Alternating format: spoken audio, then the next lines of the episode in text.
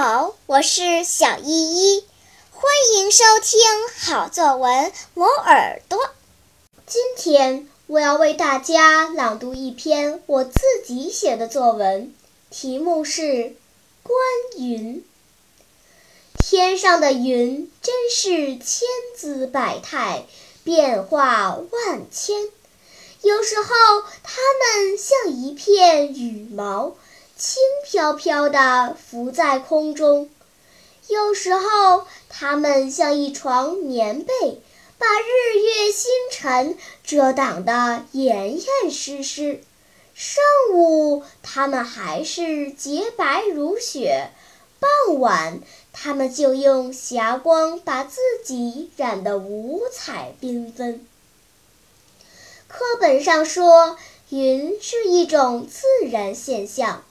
但是，假如你认真观察，就会像我一样深深的感叹：云怎么可能就是一团简单的水汽呢？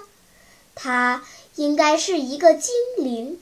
天空是舞台，风是伴奏的旋律，它尽情舞动翻转，表演着一幕幕无声的舞台剧。你看，西北面的天空中出现了一只小老鼠，它嘴巴尖尖，尾巴又细又长，竖起耳朵，好像在听周围的动静。小老鼠的不远处有一块奶酪，它伸长了爪子，想抓住奶酪，美美的吃上一顿。过了一会儿。老鼠背后出现了一只凶狠的大猫，它张开了大嘴巴，伸出锋利的爪子，想抓住不远处的小老鼠。猫追鼠，鼠抓奶酪，在天空中构成一幅搞笑的图画。风不断地吹，它们越来越近。渐渐融合在了一起，变成了一块大大的棉花糖。